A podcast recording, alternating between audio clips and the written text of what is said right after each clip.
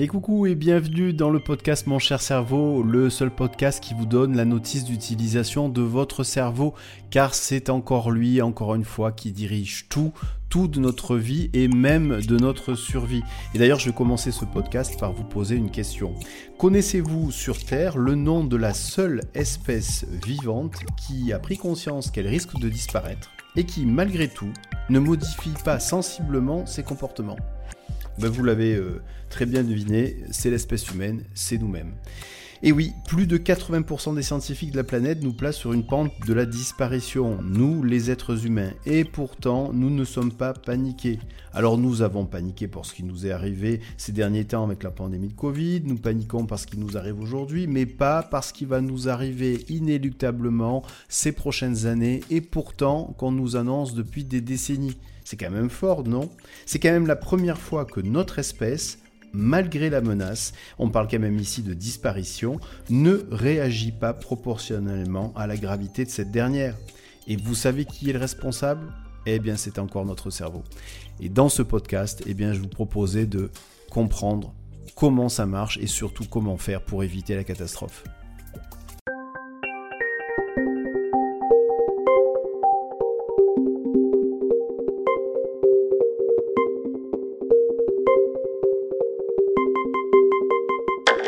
Alors voilà, pour que vous compreniez maintenant pourquoi nos cerveaux nous amènent tout droit dans un mur concernant le réchauffement climatique, eh bien, il va falloir juste changer un peu la façon dont vous percevez votre cerveau. Et en fait, votre cerveau, c'est une fabuleuse machine qui a développé pendant des millions d'années d'évolution, et eh bien tout pour survivre. À votre gauche, je vous présente Einstein. Einstein calcule, Einstein analyse, Einstein réfléchit comme un expert comptable. Mais ce qu'il aime par-dessus tout Einstein, c'est lorsque les calculs tombent tout rond à la calculatrice. À votre droite, je vous présente BOB. Bob. Bob aime, Bob rit, Bob a peur, Bob pleure, mais en aucun cas Bob ne comprendra Einstein qui passe son temps à tout décortiquer, tout analyser, tout rationaliser. Tout ça, ça le saoule, mais alors profondément. Lui, Bob, ce qu'il préfère, c'est vivre sur l'instant présent. Vous l'avez compris, Bob et Einstein se sont tirés la bourre pendant des millions d'années, jusqu'au jour où, eh bien, c'est Bob qui a pris le dessus sur Einstein en ce qui concerne les décisions de survie. Ça s'est passé quand? Ça s'est passé à l'époque préhistorique, car lorsqu'on sortait de nos grottes pour aller essayer de chasser, et pour éviter de se faire bouffer par un tigre qui voulait nous sauter dessus et nous manger sans sauce tartare, eh bien, euh, le cerveau comptait plus sur la rapidité de Bob à avoir peur plutôt que d'attendre la fin des calculs et les résultats d'Einstein. Du coup, c'est la partie droite de votre cerveau, la partie émotionnelle, pilotée par Bob, qui prend toutes les décisions liées à notre survie. Et si nous sommes vivants encore sur cette planète aujourd'hui, eh bien c'est essentiellement grâce à cette partie droite, cette partie émotionnelle pilotée par Bob. Mais aussi paradoxal que ça puisse paraître, eh bien si vraisemblablement nous allons disparaître, c'est aussi à cause de cette partie droite, cette partie émotionnelle pilotée par Bob.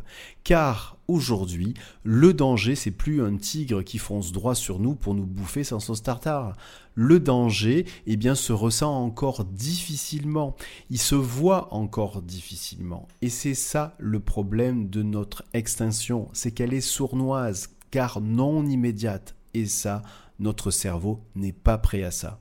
En fait, qu'est-ce qui se passe lorsque chaque jour, eh bien, on découvre une nouvelle liée à la dégradation complète de notre planète? Eh Bien, il se passe que la partie gauche du cerveau, la partie analytique, rationnelle, pilotée par Einstein, eh bien, calcule, analyse, rationalise et on conclut que c'est bien la merde pour l'espèce humaine à moyen terme.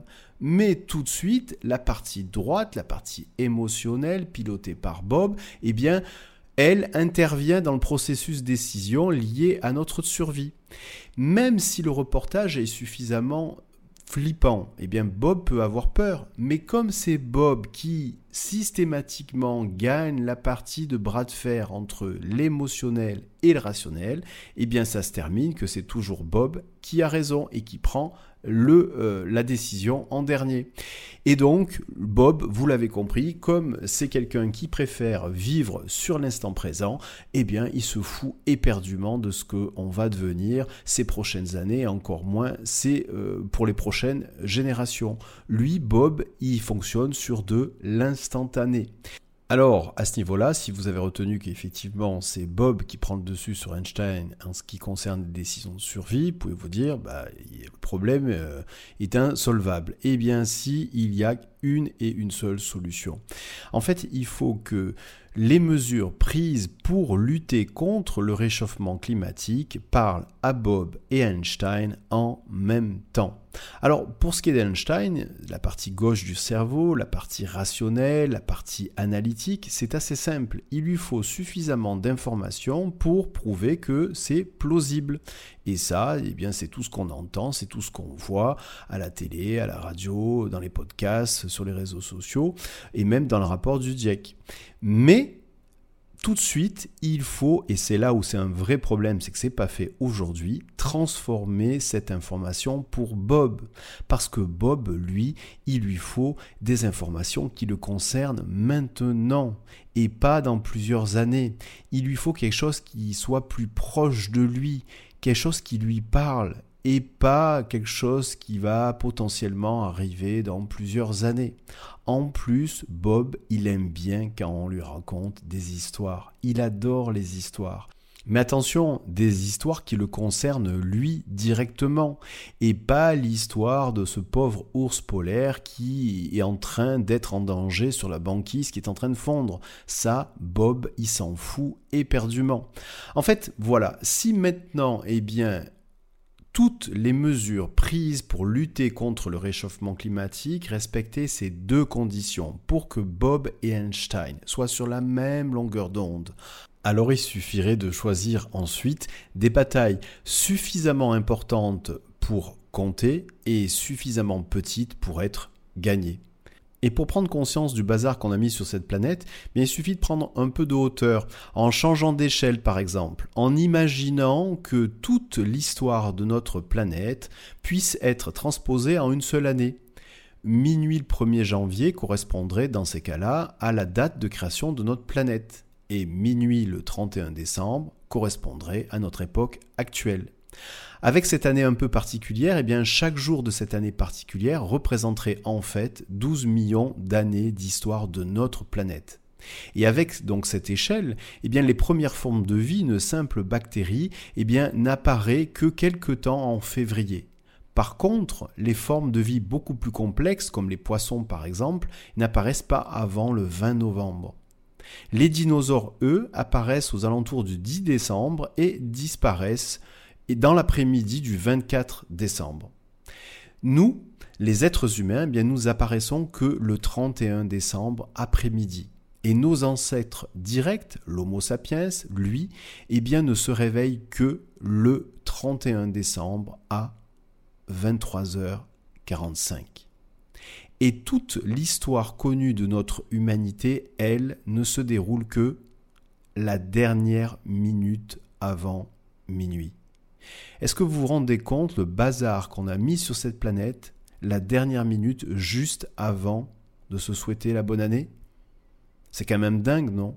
Eh bien, maintenant que vous savez qu'il y a deux parties de vous, une partie émotionnelle et une partie analytique rationnelle, une qui calcule et l'autre qui agit sur l'émotion, et que c'est celle qui agit sur l'émotion qui va prendre le dessus sur celle qui calcule en ce qui concerne les décisions de survie. Maintenant, comment faire justement pour changer ce mode de fonctionnement-là Et en fait, comment faire pour justement éviter d'aller se planter contre un mur que l'on voit déjà depuis des années? Alors, comment faire? Eh bien, il faut amener du sens. Il faut amener du sens et du plaisir en même temps. Alors le sens c'est quoi? Eh bien c'est le sens de quel sens ça a si je fais un comportement aujourd'hui? Qu'est-ce que ça va m'apporter dans mon quotidien? Rappelez-vous, Bob a besoin d'histoire. Et Bob a besoin d'histoire qui le concerne maintenant. Et Bob a besoin d'être motivé pour changer de comportement sur des choses qui le concernent maintenant. Du coup, tant qu'on n'aura pas cette capacité, que vous n'avez pas cette capacité de transposer les informations qu'on nous donne tous les jours sur le réchauffement climatique, sur le changement de la planète, et qui touchent Einstein, mais qui fait strictement rien à Bob, eh bien, on continuera à fonctionner comme on fonctionne encore aujourd'hui, malheureusement, avec pour la plupart d'entre nous des œillères. Donc pour enlever ces œillères, eh bien, il va falloir donner quelque chose d'intelligent, quelque chose qui corresponde à Bob. Et pour que vous compreniez bien, eh bien, je vais prendre un exemple bien concret. Comme je vous l'ai dit tout à l'heure, l'objectif c'est trouver pour euh, Bob et Einstein eh bien, des batailles suffisamment grandes pour compter et suffisamment petites pour être gagnées. Un exemple très concret, la pollution de l'air dans les grandes métropoles aujourd'hui en France. Il faut savoir que la pollution de l'air, chaque année, tue plus de 50 000 personnes par an et indépendamment du fait d'en tuer, mais aussi rendre énormément de personnes malades. On a des problèmes respiratoires, d'asthme, et puis d'autres problèmes aussi liés à la peau. Et donc très concrètement, eh bien, il faut savoir que la qualité de l'air dans les grandes métropoles est directement responsable de problèmes de santé et donc même de problèmes qui peuvent amener jusqu'à la mort. Ça, c'est un chiffre. Et ça, c'est ce qui va effectivement faire en sorte de faire bouger Einstein. Mais, encore une fois, si on s'en arrête là, ça va pas forcément bouger Bob. Peut-être que lorsque je vous parle de mort, de maladie, eh bien ça, euh, ça va vous donner euh, peut-être un sentiment de stress ou de peur. Et ça, c'est Bob qui réagit. Mais si on s'en reste là et je vous dis au revoir, eh bien au bout de quelques jours, quelques semaines, vous allez reprendre vos comportements habituels. Donc comment faire maintenant pour justement changer ces modes de comportement? Il va falloir apporter à Bob eh une histoire qui le concerne dans son quotidien. Déjà, il va falloir que Bob prenne conscience. Et pour cela, eh bien, vous pouvez lui dire, est-ce que tu t'es aperçu au quotidien qu'il y a de plus en plus de monde qui sont malades, peut-être même moi-même, liés à des problèmes d'asthme, de respiration. Est-ce que tu sens l'odeur des pots d'échappement qu'il y a dans la ville? Est-ce que tu vois qu'il y a autour de toi de plus en plus de monde qui se déplace avec des masques protégeant contre la pollution? Ça, c'est le premier stade de la prise de conscience de Bob. Mais tout de suite après, il va falloir donner à Bob eh bien, une belle histoire, une histoire qui lui donne envie de changer là tout de suite maintenant. Imagine Bob si maintenant tu prends en compte cette pollution, cette pollution de l'air, et que tu vas faire un tout petit rien qui, mis bout à bout pour chaque personne, eh bien, fasse diminuer cette pollution de l'air dans ta ville, comme par exemple eh bien, prendre un peu plus les transports en commun, comme par exemple prendre un peu plus le vélo, ou marcher à pied, ou quoi que ce soit d'autre. Qu'est-ce qui va se passer? Il va se passer que progressivement, l'air va être de meilleure qualité. Et ça va te sauver toi déjà directement. Tu va être en meilleure forme et en meilleure santé. Tu vas peut-être même éviter ces problèmes respiratoires et ces problèmes de santé. Peut-être que même si aujourd'hui tu es asthmatique, et eh bien peut-être eh bien ton asthme ira mieux. Et donc, qu'est-ce qu'il faut pour ça? Eh bien, il faut simplement eh bien, changer ce mode de comportement dans son quotidien. Et imagine là, maintenant, Bob, ce que peut devenir ta ville dans quelques années. Mais pas dans 10 ans, pas dans 20 ans, mais dans 2, 3, 4, 5 ans. Imagine une ville où tu peux sortir de ton bureau, de chez toi et respirer à plein poumon, un peu comme tu pourrais le faire à la campagne ou au bord de la mer. Est-ce que ça, tu le fais aujourd'hui? Est-ce que ça, tu aimerais bien le faire demain? Sortir, faire une pause, respiration. Respirer à plein poumon pour sentir finalement, en fait, l'odeur des arbres, puisque finalement, si on veut remettre une ville dans un équilibre avec moins de pollution de l'air, eh bien, il faut remettre du verre. Donc, ressentir l'odeur de la nature dans la ville. Peut-être même entendre le chant des oiseaux que l'on réentend grâce peut-être aussi au fait que les transports sont plus doux et moins polluants. Imagine ces moments-là que tu peux passer dans ta ville, à respirer comme si tu étais à la campagne ou au bord de la mer, à écouter le bruit de la nature dans la ville. imagine ce moment-là. Et imagine que ce moment-là, tu peux l'atteindre par un petit rien. Des comportements qui, au quotidien, dès demain, peuvent amener une vraie qualité de vie. Voilà comment il faut parler à Bob. À Bob, il faut lui donner une histoire qui le concerne là, maintenant. Il faut lui donner une histoire qui lui donne envie de changer ses prochains jours, ses prochaines semaines, ses prochains mois, et pas plus. Ne lui parlez pas de dans 10 ans, dans 20 ans, ça ne marchera pas, vous l'avez compris. Et en parlant comme ça à Bob, de façon systématique, c'est-à-dire en mettant une phase de décodeur entre ce qu'on nous donne dans les informations qui sont plutôt, elles, destinées à Einstein. Si vous décodez les informations que vous recevez et vous les apportez à Bob, eh bien vous allez voir que petit à petit, vous allez modifier et comprendre l'utilité de modifier vos comportements.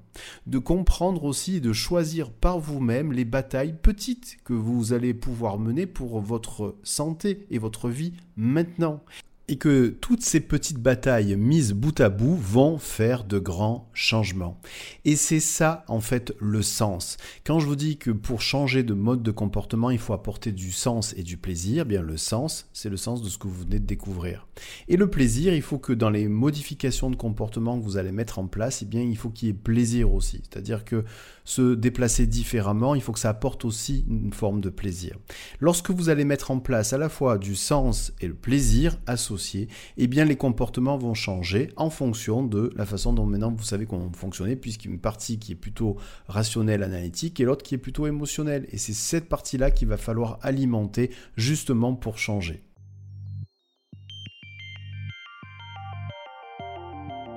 Et voilà, le podcast se termine. Ça a été un vrai plaisir de passer ce moment avec vous. Si vous avez aimé ce podcast, eh bien n'hésitez pas à le partager au plus grand nombre pour que ça puisse nous aider à survivre. Et puis, euh, si vous avez aimé aussi pour le diffuser plus largement, n'hésitez pas à mettre euh, un avis sur euh, Apple Podcast si vous êtes sur cette plateforme et puis une note de 5. Et puis n'hésitez pas aussi, si vous êtes sur Spotify, à mettre une note de 5 aussi. Et puis si vous êtes sur YouTube, ben, n'hésitez pas aussi à faire vos commentaires. Cette fois-ci, il n'y a pas eu de séance de méditation, mais je vous promets, au prochain podcast, eh bien, vous allez en découvrir une très belle. Donc, je vous dis à très bientôt.